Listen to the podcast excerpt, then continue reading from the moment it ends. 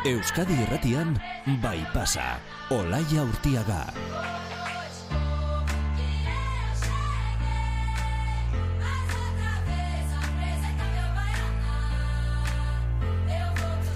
Arratsaldeon, zorabiatuta hasi dugu baipasakoek eguna. E, gure bilerara, e, gure bilerara Maian Eterreagak ekarri duen albistarengatik izan da. E, horrela jakin dugu lurrak bere muturreko abiadura lortu duela. Eun da amar mila eta zazpireun kilometro orduko. Urdarriaren bitik irura egin zuen hori. Eta e, esan, mm, ez esan, ez zaizuela zuri ere zorabia sartu.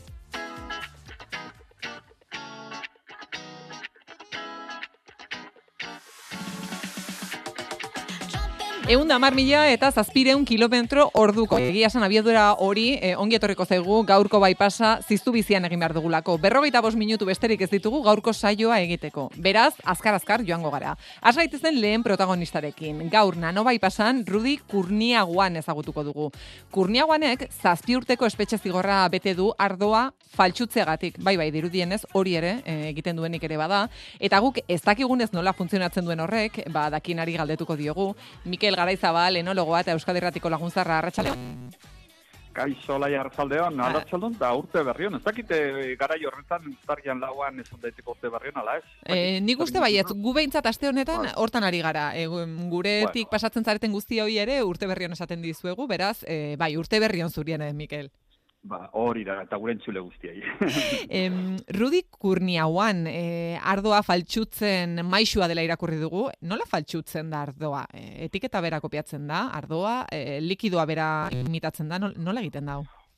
Bueno, hau e, konti doktorea be ezaguna den tipo aurrudi honek e, oso erraz egiten zuen, eh? Askotan ardo botillak e, eraten zituen bere lagunekin, ardo garestiak botillak e, gordetzen zituen etiketekin, kortzoekin eta kasulekin, eta gero oso erraz, beste ardo bat hartu egiten zuen, asko be merkiago, bete egiten zuen, eta merkaturatu zuen, merkaturatu egiten zuen, e, hain, erreza eta merkaturatzen zuen, eta saltzen zuen milaka eurotan, ez? Orduan, erreza da e, ardo bat altzukatzea, ba, bueno, badirudi, baiet. Eta nola rapatu zuten?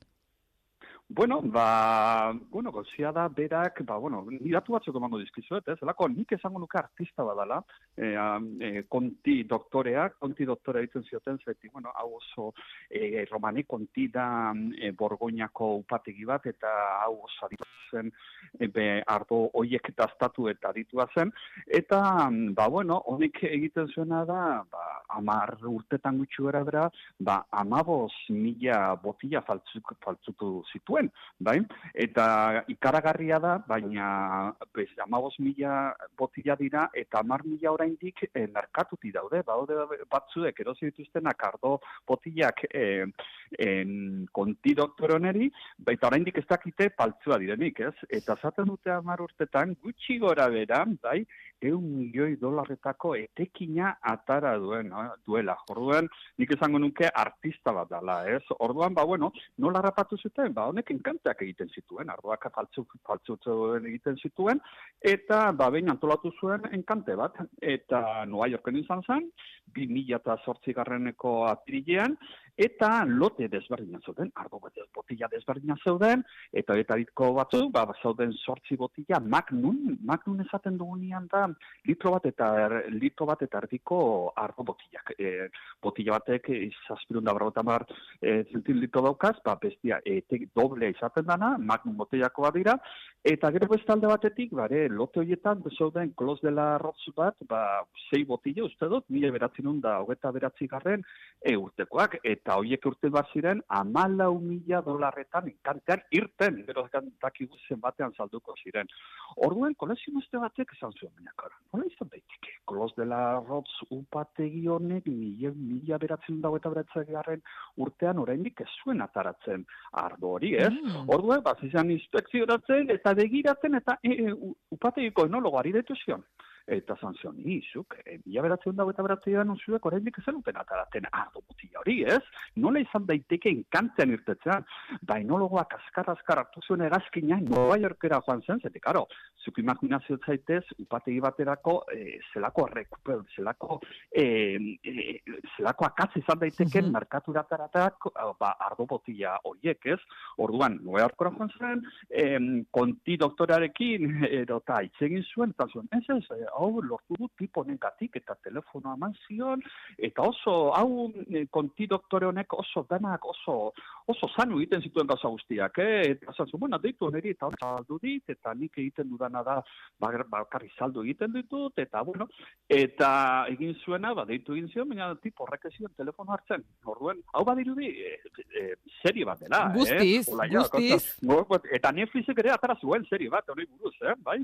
Orduan, ba, bueno, orduan tibuak, ba, zizan ikertzen, eta, bueno, zan zuen, zuen, telefonoa hartzen, hasi zen ja, hainbat denuntzia jarri zituen, ortek denuntzia bat jarri zitu zuten, gero beste bat eta beste bat, baina, imaginaz, ez, hau gertatu zen, 2008 garen urtean, baina, eh, e, 2008 garren urtean, erarte, zuten atzilotu, bai, lau beste lau urte kontzan, ba, faltzukeriak egiten, ardo potillak guztu, bete, eta, bueno, inspekzioa ziotenea, garajera joan ziren, eta ikusi zuten zelako kotxen artean zelako laborategia zeukan, tipo honek, bai, eta nola impresora batekin, eta, ba, bueno, impresora batekin, ba, hola, faltzuk zituen, e, ardo botiak, orduan oso, baina lehen esan dakoa.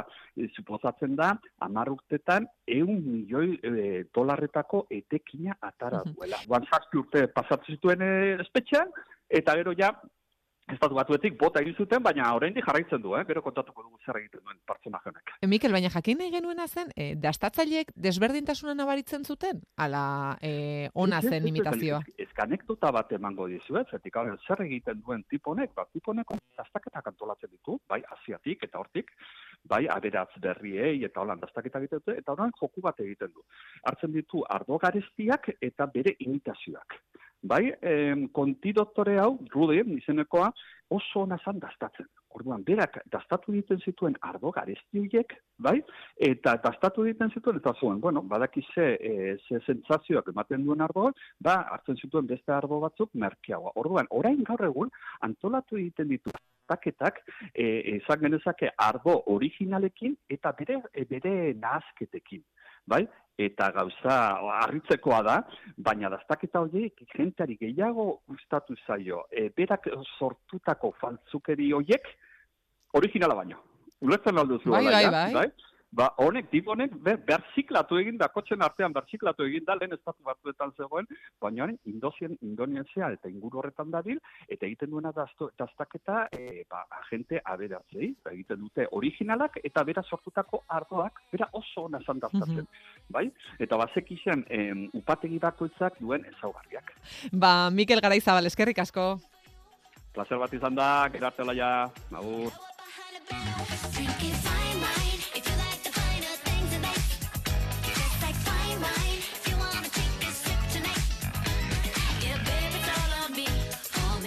Eli Gallego, arratsaldeon. Kaixo. Eta urte berrion. Berdin. Zer moduz? Oso ondo. Ondo. Aizu, Eli, em, zure aurretik ardo iruzurrari buruz hitz egiten aritu gara, Mikel Garaizabalekin. Em, sentsazioa dugu zuen sektorean ere iruzur asko egoten dela. Uh, bai, bai.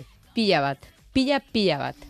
Dietak, dieta egiteak milioi asko mugitzen dituen enpresa da bai, e, hori zeman nizu, guri, guri iruditzen zaigula bereziki e, dieten munduan gertatzen direla iruzur hauek bereziki sareak gertatu direnetik. Bai, bai, bai, guk, bira, ba, duela ez asko, e, pues hori, martxan dugun proiektu honetan, gorputzan iztasuna eta osasun fizikoa eta mentala bermatzeko e, martxan dugun proiektu hontan, ondarriko udalarekin batera, e, lehenengo itzaldira, Gabriela hori arte torri zan, uh -huh. dietista nutrizionista dela ere bai, eta bere gaia hori zan. Eta aztertu zuen, vamos, zenbaki pila batekin, zenbat diru mugitzen duen e, dieten negozioa, eta eske, ez, eske ez dut buruan zenbat diru zan, zenik diru kopuru hori ez dut kontrolatzen, ez dakit zenbat diru dan, baina barbaridade bat, gastatzen da gehiago.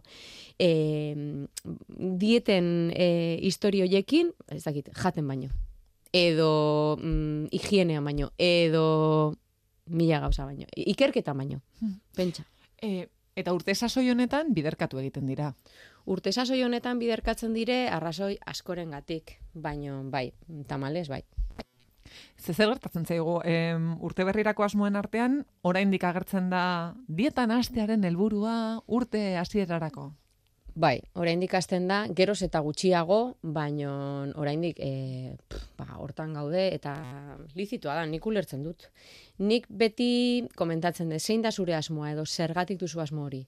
Ze, ze motivazioa duzu? Motivazio estetikoa edo osasuna da zure motivazioa? Estetikoa denean, esaten dut, bueno, ba, beste bat, e, normala da, bizi garen inguruan nahi izatea edo desiratzea gorputz forma bat lortuko dut? Ez, segurazki ez. Eta gainera, e, jo, atzera biratzen baldin badugu, inposatzen zaizkigun moda horiek aldakorrak izan dira. Eta, ba, segon, Kate Moss, gorputzkera baseukela, gero atzerago joaten baldin magera, askoz atzerago, Marilyn segon, beste gorputzkera bazuela, beti horren esklabu e, ibili gera. Eta dieta, ulertzen dugun bezala, edo gizarteak ulertzen duen bezala, ez? Ba, restrikzioak edo ez jatea, edo kontrolatzea ze jaten duzun, edo konpentsatzea jan ondoren, ez da osasuntsua, eta gainera, etzaitu eramango helburu estetiko hori e, lortzera. Penagarria da, baina horrela da. Eta osasunaren izenean, dieta egiten denean horrela ezagututa, edo horrela ulertuta dieta, restrikzioa bezala, ba berdin. Ze osasunaren izenean egiten duzuna, kaltetuko duzu osasun fisikoa, eta ostras, eta mentala ere. Eta osasun mentalak zuzenki edo zuzenean kaltetuko duzu zure osasun fisikoa batzutan. Neri eh, grazi egiten dit esaten dutenean, eh, bai, eske estresa txarra da edo nervioa txarra dira, eta ematen dit oso eterioa bezala ulertzen dugula. Ez ez, barkatu, e, neurotransmisioa daudela eta kimikaria daudela, eta horiek lortzen dutela zure osasun fisikoa kaltetzea, hau da, zuzen, zuzenean eragite, eragina du zure osasun fisikoan. Beraz, nik dieta, orain hasten diren dieta guzti horiek, mm, ni pertsonari esango nion edo hasi behar duenari galdetuko nioke ea zein den bere motivazioa eta horren arabera ba bir planteatzea nola egin dieta hori eta benetako dieta, dieta benetazko dieta ez da errestrikzio bat, baizik eta prozesu bat luzea eta zure egunerokotasunean esartu, esarri egiten dena eta eta laguntzen zaituena bizitza guztian ba. Hori planteatu aldaketa bezala edo ba bueno zerbait komodoa bezala. Eli egin dezagun adibide praktikoa orduan, e, ni zure kontsultara iritsi naiz, hau gure kontsulta delako, eta e, eli dieta egin nahi dut. Eta zergatik egin nahi duzu? Zein da zure helburua? E, argaldu nahi dudalako. Vale, eta zertan lagundu zaitzaket. Gauza bada zer nahi duzun, eta beste gauza bada ni zertan altzaitudan lagundu, zehazki. Eta hori galdetzen duzunean, ze ni esaterako zurian geratu naiz. Claro, pues hori. Eta Eta normalean ez, dieta egin nahi dut eta e, espero duguna da, bezero bezala, bueno, ba, paper bat emaiazu eta saiazu zer den jan dudana. bai, hori gurean elikaskolan ez dugu egiten, dietak ez ditugu ematen, e, ideiak altzaitugu aldizkizugu eman, eta gida moduko bat agian ere bai, lagunduko zaitugu transizio hori egiten, baina batez ere nahi duguna da jakin zein dan zure helburua eta nahi duguna da jakin nola altzaitugun gu lagundu, ze beharra dituzun. Ba igual, egunerokotasunean etzera moldatzen konpraiteko, edo egunerokotasunean etzera moldatzen ez dakizulako sukaldatzen, edo ez duzu laberik, edo ez duzu ez dakizer, edo baduzu bakizer edo egunero e, etxetik kanpo kotxean baskaltzen duzu. Horrelakoetan, ba, bueno, ba, nire lankidea garazi aritzen da, ba, bueno, ba, esan dut, espezializatuagoa dagolako hortan, ba, laguntzen zaitu, ni bakarrekan digestiboan, edo, edo jone, edo, edo Lucia, psikologa dela, ez? Dena artean, eramaten dugu prozesua, baino neske, ulertu behar dena da, eta batez ere, e, pues hori, e, dieta hasi nahi duen entzuleari esango nioke, ikusi behar duela prozesu super luzea bezala. Hau da, nire lana, eta garaziren lana, eta joneren lana, eta denen lana, elika eskolan egunero kostasunean da, frenatzea, jendeari frenatzea, stop. Nik askotan oso visuala naizela irudikatzen dut pertsonak, korrekaminosa bezala, badakizu nola hankak Hmm. egiten zioten, ba hori, zentrifugadora bezala, Bai. nik askotan esaten diet, gelditu arte, ezingo gera biatu. Gelditzen zarenean oso ondo ikusiko dugu zen bidea eraman nahi duzun da, edo, bueno, behintzat nora joan nahi duzun. Eta bidea, poliki egingo dugu ikusteko ze seinalea dauden da, ze eh, helburua edo nora iritsi nahi dugun badakigu, baina jakin behar dugu ze bideki, ze bidetik joango garen, ba igual norbaiteri gustatuko saio ge- gehiago kostako bidea eta ba, beste pertsona batzuentzat izango da erresagoa, ba menditi joaten den bidea. Ikusi behar dugu eta izan behar du komoda, ze inor inor ez dago prestatuta esfortzu bat mantentzeko denbora luzean. Esfortzua bada, eske eske zeinek nahi du esfortzu bat egin? Ba, nik ez.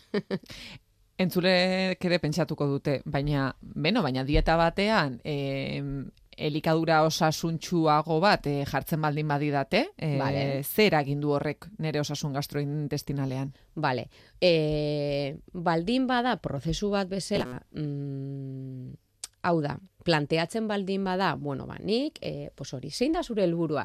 Ba, nire helburua da osasuntxuago jatea. Bale, eta zertan lagundu zaitzaket? Jo, ba, eske ez dakit nondik hasi edo gustatuko zitzaidan zu gidatzea. Bale, ba, ikusiko dugu eta aztertuko dugu nolakoa den gaur egun zure elikadura. Horren arabera egingo ditugu aldaketak. Aldaketak egun batetik bestera egiten baldin baditugu, ba, seguramente zure osasun gastrointestinala kaltetuko da asko. Eta trastorno funtzionalak, hau da, mm, ez duzu eser organikoa. Zure gibela ondo dago, zure este ondo dago, ez duzu gastritizik, e, gastritisarik, zure estomaka ere ondo dago, Mm, baina astentzera e, diarrea ditut edo uf, eske bazkalduta gero edo mm, gaur, gau mm, afaltzera iristen naiz eta eske botoi askatu behar du ze nago superpuztuta edo ematen dut ordu nagola edo bueno horrelakoak ikusten dira ez edo bihotzerrea daukat hor gehienetan ez dagoenean eser e, fisikoa eser e, organikoa pues, trastorno funtzional badago eta esan nahi du horrek ba ez duela ondo funtzionatzen hau da orkesta dago eta dena e, musika badago, baino behar bada ez da espero genuena, emaitza. Orduan, hortan zer egin daiteke? Ba, bueno, egin daitekena da, ba, pazientzia izan, ze seguramente aldaketa bortitzak egin ditu dalako, mm, euki dezake, bueno, beste gauza batzuk ere bai implikatuta daude trastorno funtzionaletan, eh? Baina, bueno, gure gorputza, naiz eta e, aldaketak egin edo naiz eta digestio egiteko momentua egokia ez izan, egingo du baina adaptazioak egongo dira eta adaptazioak ematen diren, adaptazio horiek ematen direnean, ba batzutan kaltea sortzen da. Eta hori kronikoa da eta bizitza guztirako da. O dieta behin egiteagatik gertatuko da? Ez, baina egintzazu urtean behin bat, ikusiko duzu nola bukatzen duzun esirita nere, nere bulegoan. Eli, eh, esaten zenuen bezala, ez? Askotan helburua izaten da, eh, argaldu nahi dut, edo, beno, eh, era osasungarriago batean ja nahi dut, helburua eh, argaltzea delako, ez? Vale. baina, ez dakit nondik hasi, ez? Askotan, mm, zertan lagun zaitzaket, ba, ba ez dakit nondik hasi, zer gertatzen zaigu, zein izaten da resistentzia nagusia? Ba, jo, ze galdera zaila, erresistentzia nagusia. Gehienetan informazio gehiegi daukagu, eta dena egin nahi dugu. Ze gainera, hori, ze, ze gizartean bizi gara? Be, pues, e, inmediatez klik eta biharko etxean dugu, ez? Orduan, badugu edo uste dugu badakigula zer egin behar dugun, eta gehienetan gure arazoa ez da zer jaten dugun. Eta hau, vamos, horrela, e, luminoso batekin jarriko nuke. Arazo ez da zer jaten duzun, baizik eta zer etzauden jaten, hori jaten zaudenean. Hau da, ni jaten baldin manago, ez dakit, eh, zerbait esateagatik. E, napolitana bat, ez nago jaten momentu hortan, ba behar bada nere gorputzak behar duen beste zerbait. Adibidez, jogur bat, edo adibidez, e, platano bat, platanoa nik ez du jango eta gustatzen. Ez, aneri pila bat. Ja, eske naiz munduko bakarra uste dut, horregatik anaipatut. Edo laranja bat, edo sagar bat, edo, edo beste zerbait. Arazoa izaten da gehienetan hori, orduan aztertzen dugunean, pertsona etortzen direan kontsultara, aztertzen dugunean bere elikadura gehienetan ez diogu esaten, uf, eske ez duzu jan behar naponitana hori, nik esango dio, jan, jantzasun nahi baldin baduzu, baina bilatu behar duzu, eguneko zen momentuan jaten duzun beste hau gustoko duzula ere bai. Nik uste dut, ez, ez gera bakarrak, eta ez da bakarrikan osasun gastrointestinala tratatzen dugun nutrizionistok erabiltzen dugun zera e, estrategia, baizik eta orokorrean geroz eta ba, nutrizionista gehiago daude hildo horretatik joaten direnak, ze ikusita daukagu restrikzioek mm, ba, osasun fisikoan ba, bueno, aipatutako kalte horietaz e, ekartzeaz aparte osasun mentalerako oso oso txarra direla. E, badator jende asko nere zerbitzura, digestibora, beren kabuz errestrikzioak egiteagatik, pues hori ez dakin nondik hasi, ba, kenduko dut hau, eta kenduko dut hau, eta kenduko dut hau, eta iristen da momentu bat, non trastorno eh, alimentario baduten. Ez dute anorexia, ez dute bulimia, orduan ez da identifikatzen, ez, inguruan, pues igual zure familiak ez du identifikatzen, baina kriston bildurra duzu jateari. Edo benetan antxietatea sentitzen duzu baldin eta e, joan behartzeran kanpora baskaltzera, edo afaltzera, edo konpentsazioetara jotzen duzu, edo, bueno, e, daude... Konpentsazioetara zein zentzutan, Napolitan jaten dut, baina gero bostegunetan barazkiak bakarrik, edo... Edo joaten aizkorrika egitera, ze jandu pizza puska bat. Hori egunerokotasunean asko Errudun gertatzen da. sentitzen garela, ez? Errudun Eh, Harreman toksiko hori janariarekin. Bai, eta eske hori geroz eta gehiago eta jogu orain gaude oso sartuta hortan eta oso oso kezkagarria da. Eta urtero urtero gertatzen dena da. Mira, duela gutxi, zeletan kriston, pf, kriston iskanbila suertatu da, ba, bueno, geroz eta jende gehiago dagolako gauza horiek salatzen dituztenak, ezta? Ni naiz bat ere komoda sentitzen gauza biek egiten eta ez dut egiten, baino, ostras, iruditzen zait bai, komunikatzen dugunean neurtu behar ditugula hitzak asko.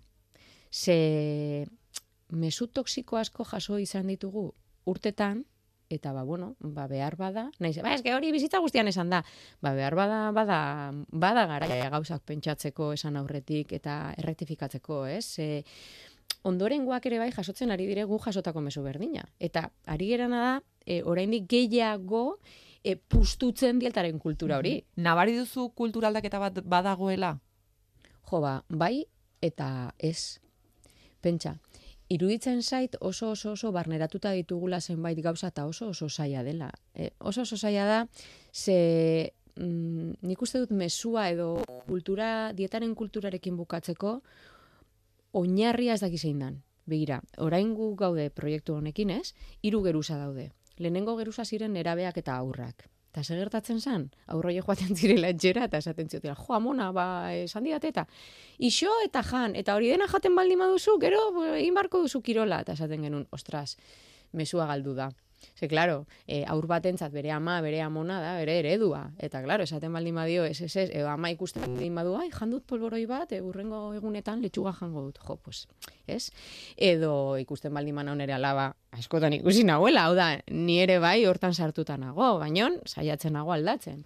Ikusten baldin bana nere alaba, galtza probatzen, mila galtza probatzen, ai, eske honek egiten dit hemen ez dakizer, ai, eske honek egiten dit ez dakizer, nire alabak ikusten duena da nire gorputza ez dela nahikoa edo ez, da, ez dagoela ondo ni bezala egotea.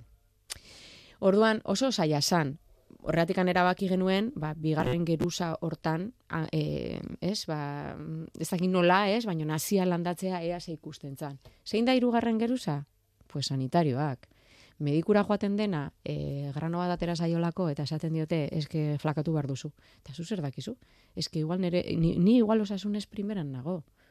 Ez que ez dakizu, neri begiratzearekin edo ni pixatzearekin ezin duzu jakin ni ondo edo gaizki nagoen edo ni osasuntxu nagoen edo ez nagoen. E, gorputzan iztasuna aldarrikatzen dugu eta gorputzan iztasuna dago. Nik askotan pazientei esaten diet. Genetikoki gorputz bat atera zaizu hau da, e, panpin puzgarri ba bezala. Gero zenba betetzen den edo ustutzen den, ba bueno, ba aldagai askok e, parte hartzen dute hortan eta ez da bakarrikan zenba jaten duzun eta zenba mugitzen duzun, eh? ez, ez gaitezena ez gaitezela izan simplista, gauza gehiago daude. Baina gorputzkera hori edo forma hori hori hori horrelakoa da. Naiz eta desiratu e, beste forma bat izan, sentitzen dut, baina eske ez duzu lortuko. Eta askotan iruditzen zait, hankamoz gelditzen gerala edo... E, jo, eske ez dakit nola esan, etxai gustatzen horrela sartzea mm, horren fuerte, baina batzutan sanitarioak hanka sartzen dute edo medikuek hanka sartzen dute hortan. Ikusten dute pertsona bat tripako mina duela eta flakatu zazu. Zergatik? Kaixo, hemen nago, galdetu nazu beste zerbait, aber nola elikatzen naizen. Igual perfecto elikatzen naiz. Ze lortzen dugu?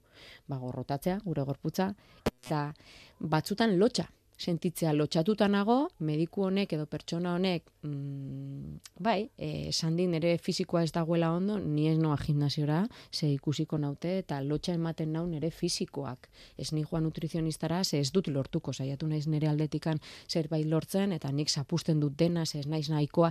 Zan nahi dut, e, a ber, labur bilduta, baina benetan arazo oso larria dugula guz- gai guzti honekin, lizitua da eta normala da pixua galdu nahi izatea, eta ba, bueno, ba, motivazio on batekin, eta prozesu hortan e, lortze, e, galtzea lor daiteke, baina izan behar du, ba, ondo pautatutako eta ondo planifikatutako maratoi, komila artean maratoi bat, prozesu luze bat. Beno, ba, segi dezagun, e, maratoi horretarako prestatzen, Eli Gallego eskerrik asko. Zuri, olaia.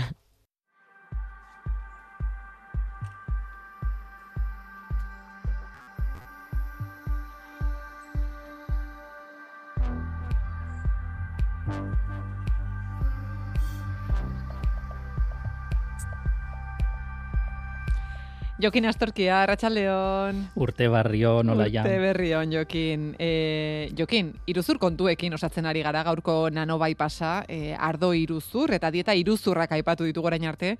Eta zurekin iruzurrak ez dakit, baina polemikak izango dira protagonista, ez da? Alan da bai, e, badauz iruzurrepe arkitekturan eta ez gitxi, eh? Baina, e, oinguen polemikakin nator. E, egize da, polemika honek e, sortu diela gabonetan, e, lagunekin berbetan gauzela, e, arkitektuok ze garen eta ze iken dogunaz berba iken e, geun, geun zela, ezta? Eta mm lehenengo galderariko, da gainera zeuri bota gurtzut, e, lehenengo galderariko izen zan, ien guretzen gaituen eraikitako dana, arkitektura dan edo ez. Ze uste dozuzuk? Ai, ma, e, ba, ba, ez dakiz ere esan, em, eraikinera mugatzen gara, ala den denazari gara? Mm, zer uste dozu lan bote prontuen ezaizte zu zeu Nik bote prontoan bai esango nuke, baina ez dakit asmatu dudan. A ber, igul, e, nire neupe e, lehenengotaz e, bai esango nuke Bait esango nuke, ez? E, eraikin bet edonok eraikin daik azkenien. E, hau pasau jatan, e, e, le, eraikitzen egun lehenengo, lehenengo eraikin batera sartu nintzenien, e, konturatu nintzen zerako basiko edan, ez? Eraikitzie, nahiko oinarrizko da, e, oso errez ulertzen dan prozesu bat da, eta horreikik e, geuza bat izango litzateke, eraikin bat eikie, eta beste gauza desberdin bet arkitektura Mhm. Hau da, e, arkitektura barruen nik behintzez hartuko neukez e, eraikinek e, emozinuaz zer ikusi e, dekienien, ez fizikotasunaz bakarrik, ez arkitektura ez talako e, gurre eta adreiuek edo lehiuek e, ipintxe bakarrik, e, nire ikuspuntutik behintzet, e, arkitektura e, elementu guztionekin jolastu eta sortzen dan kompozizio horregaz e, iru erantzun e, lortzi edala esango nuke, edo lortu biharko litzateke zela. Lehenengo izango litzateke, e, testu inguru fiziko bati erantzun bete motia, erantzun on bat emotia, e, bigarna izango litzateke, e, bezeru edo, edo eraikin erabiliko daben beharrezenei e, ondo erantzutia, eta hirugarrena e, bezeruengan emozioak sortzia. E, ze mozino doze sentimentu, e, ba, bueno, e, injogu berbarin jau bez, ez, pertzenentzi sentimentue, e, ederra dan pertsepsinue, e, komunitate pertsepsino bat, edo, bueno, beste, beste egin bat sentimentu mm -hmm. ez. Beraz, e, lehenengo puntu erantzuna, e, nire ustez, behintzat, dana ez tala arkitektura izango litzateke, danak eskaitulako emozionatzen, eta batez be, danak ibardin eskaitulako emozionatzen danoi, ez, eta behar izan ape, e, danak ez deuz bardin e, betetan.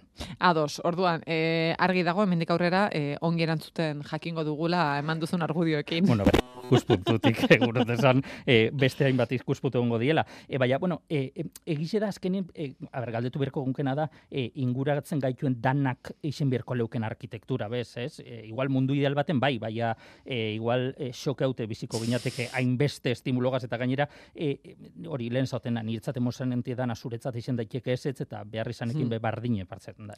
Eta arkitektura hori, arkitektoek bakarrik sortzen duzue, bakarrik egin dezakezu dena? Bez. E, eta hemen, e, kuriosu edan gauza bat paseten da, nire belaunaldien behintzet, e, karreran, e, hau askotan ingogu berba e, gure nire belaunaldikoekin, e, e, ba euen e, eziketa horretan e, arkitekto estrella deritzon e, hori e, lortzeko grinien e, esti, ez? Eta e, ogibidera sartzen zarien, kontu zara, e, arkitekto moduen bakarrik ezin jozula, zebein. e, batez be, aurreko iru puntuekin e, lotutako erantzule lortu alixeteko, e, iru puntu mai, barrido horrek iru puntu maiganien ipintxe moguz, e, eraikine kokatzen dan testu inguru fizikuei erantzun on bat emoteko, e, kontekstue ondo ezagutu bida, eta kontekstu hori ezautzeko geologoek eta topografo biosuz adibidez, ez? E, fizikoki, baina e, psikologikoki e, pertsonentzako egiten bazau zeuzer, e, kontekstu e, psikologiko hori edo kontekstu, kontekstu soziala ezagutu biozu, soziologoak biosuz, antropologuek, historiadoriek, hori lehenengo puntu entza bakarri, bigarrenien, e, beharri zenetara bagoiez, e, azkenin instaladoriek, e, artisauek, paisajistak e, behar dugu erantzun fisiko hori emoteko eta gainera e, badaube bai ez alderdi psikologiko bat e, behar izanak e, pertsonen behar izan horrek ulertzerako orduen. Eta hirugarrena, eta igual punturik zailena izango dana da, emozinuek sortzi, ez? Zelan lortu e, emozinuek e, eraikin bategaz? Ba, bueno, lehen, lehen da biziko enbiko litzatekena da, e, zenbat eta arkitekto gehiago edo, zenbat eta diseinatzaile gehiago sartu ekuazinuen e, diseinatzerako orduen, e, orduen eta beratzago izango da erantzune. Orduen, orduen eta ikuspuntu gehiagotik e, emon izango dutzegu erantzune, ez? E, e, eraikin horri.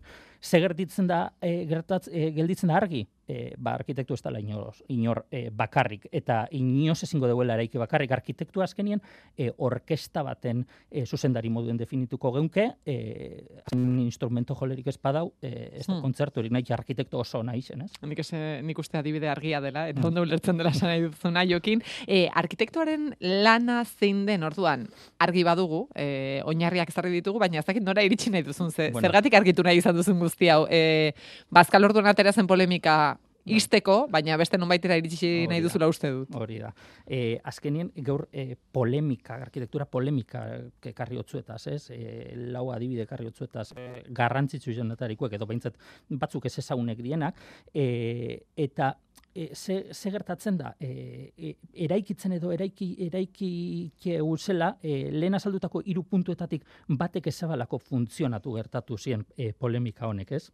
E, askotan gertatzen gertatzen dana da, ez? Ignorantziaik edo gizarte moduen asimilitate deko guzan printzipi edo batez be prejuizi juegaitik, e, ez arkitektura, arkitektura moduen e, ulertzen e, asko zarra lertuko zue e, adibidiekaz. A, a ber, a ber norarte. Ezagutzen ditugu, ezagutzen bai, bai ditugu. Bai, oso zaune die danak. Bueno, batzuk ezain beste, eh? Lehenengo bai, e, Eiffel dorrea. Bai.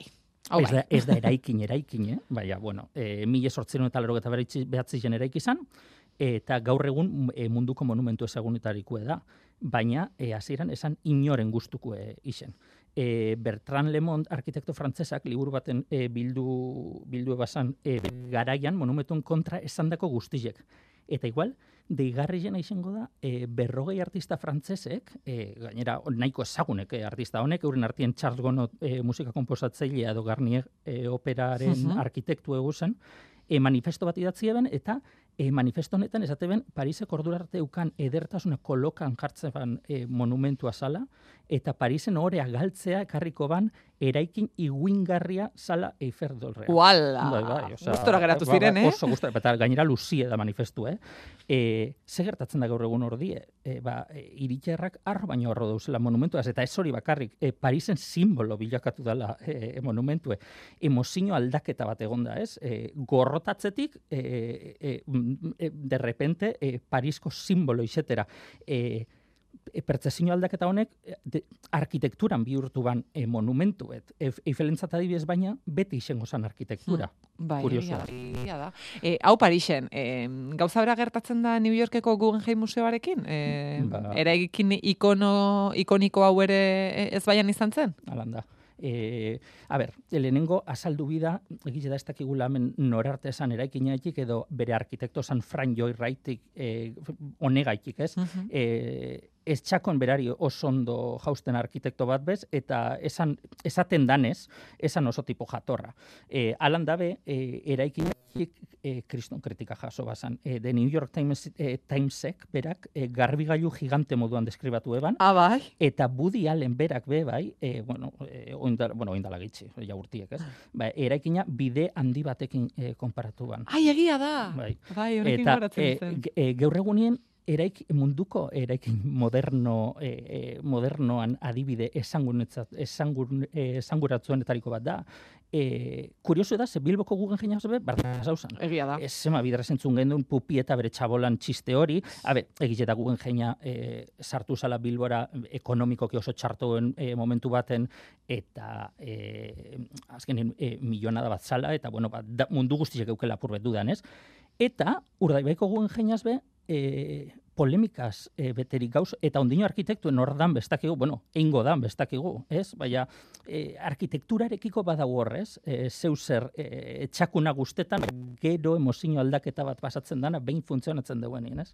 Urrengo polemikak erresuma batuko errege etxera garamatza. Bai, eta e, polemika nahiko ez ezagune da, arkitektuen artien bebai, nahiko ez ezagune da, e, ingalarterako erresuma batuko e, Carlos irugarrenak e, dekon kruzadie arkitektura garaikadian en kontra.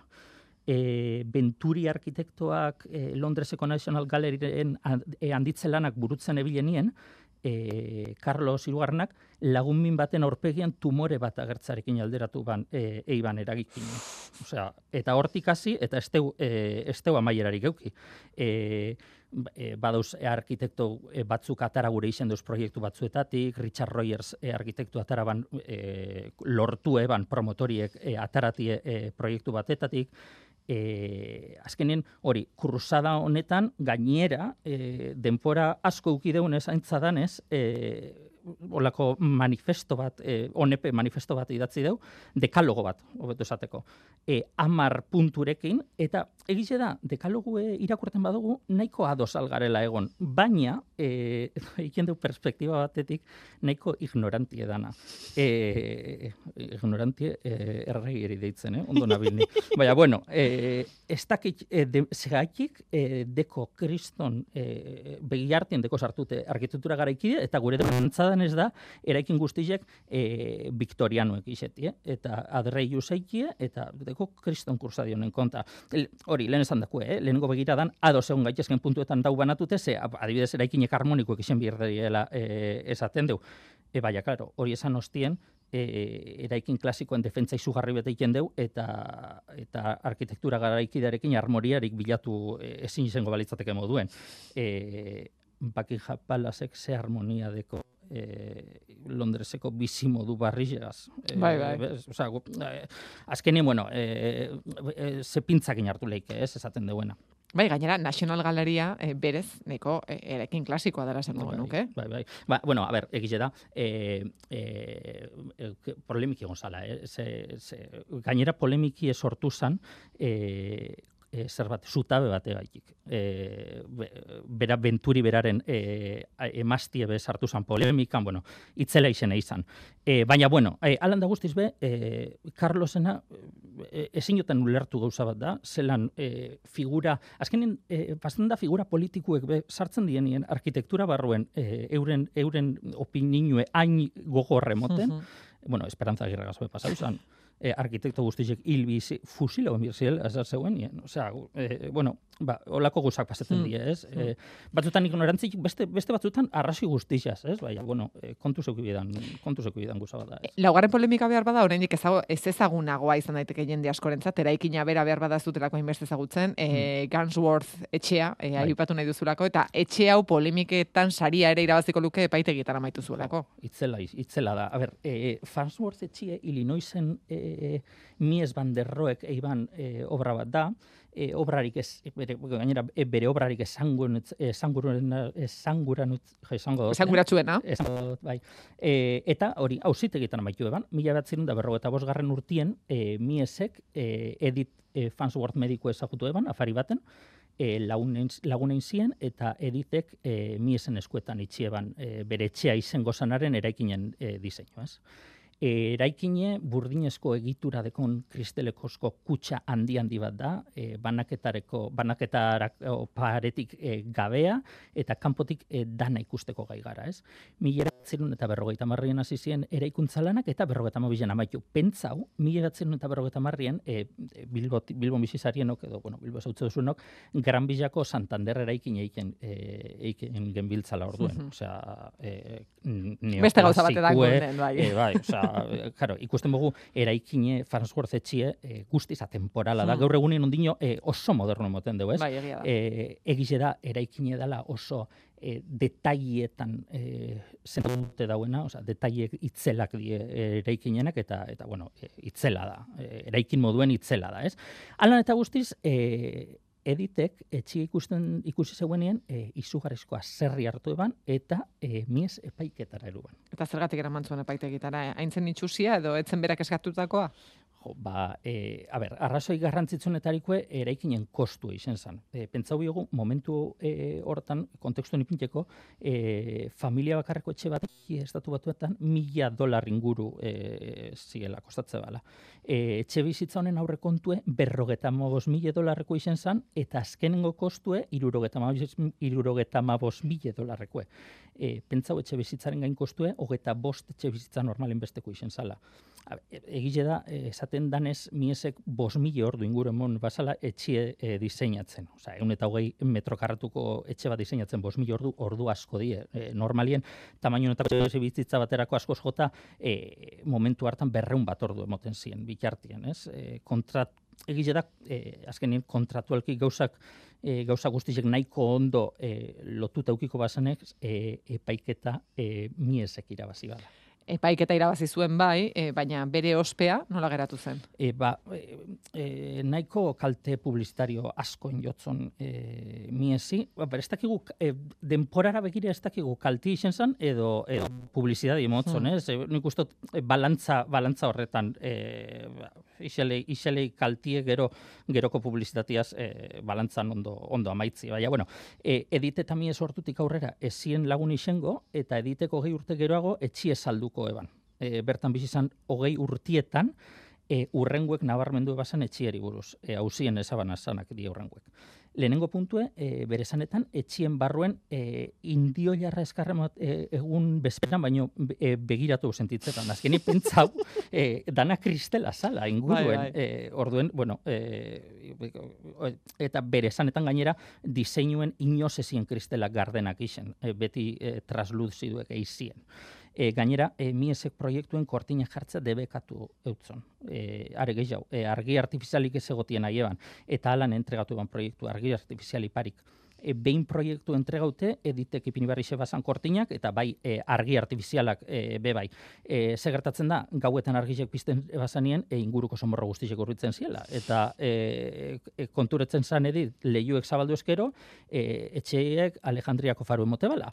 E, eta moskitxo guztizek etorte ziela. Bueno, e, ba, ba, txarto. Eta hirugarren puntu bat izango litzateke beru eta hotzan kontrol txarra. E, bero askoko egunetan kristalesko e, negutegi baten bihurtze zan etxie eta e, eta eta eta neguen e, soru erradietzaileak sortzeman beruek umedadien kontroli bari kristalesko lehiodanak lausotzea lortze ban. A ber, egile da beste epoka batez gabizela berbetan, ez? Eta ez zeu esan e, kristel tripliek eta holako mm -hmm. orden. Bai. Egile da kontekstuen bebai ipini biogula e, etxie itzela da, e, detaiek itzelak die. Baina bueno, e, beste gauza txar bat e, etxi erreka baten ondu nien zala, e, bueno, etxi erreka baten onduen eki ez da txarra, baina e, erreka hau e, denporarekin e, noizien behin e, igo da, eta e, egize da kontuen hartu bela miesek hau, eta etxie e, metro bat inguru igo bala e, lurretik, baina e, antzadan ez ez oso ondo kontrolau zematikotesan errekie,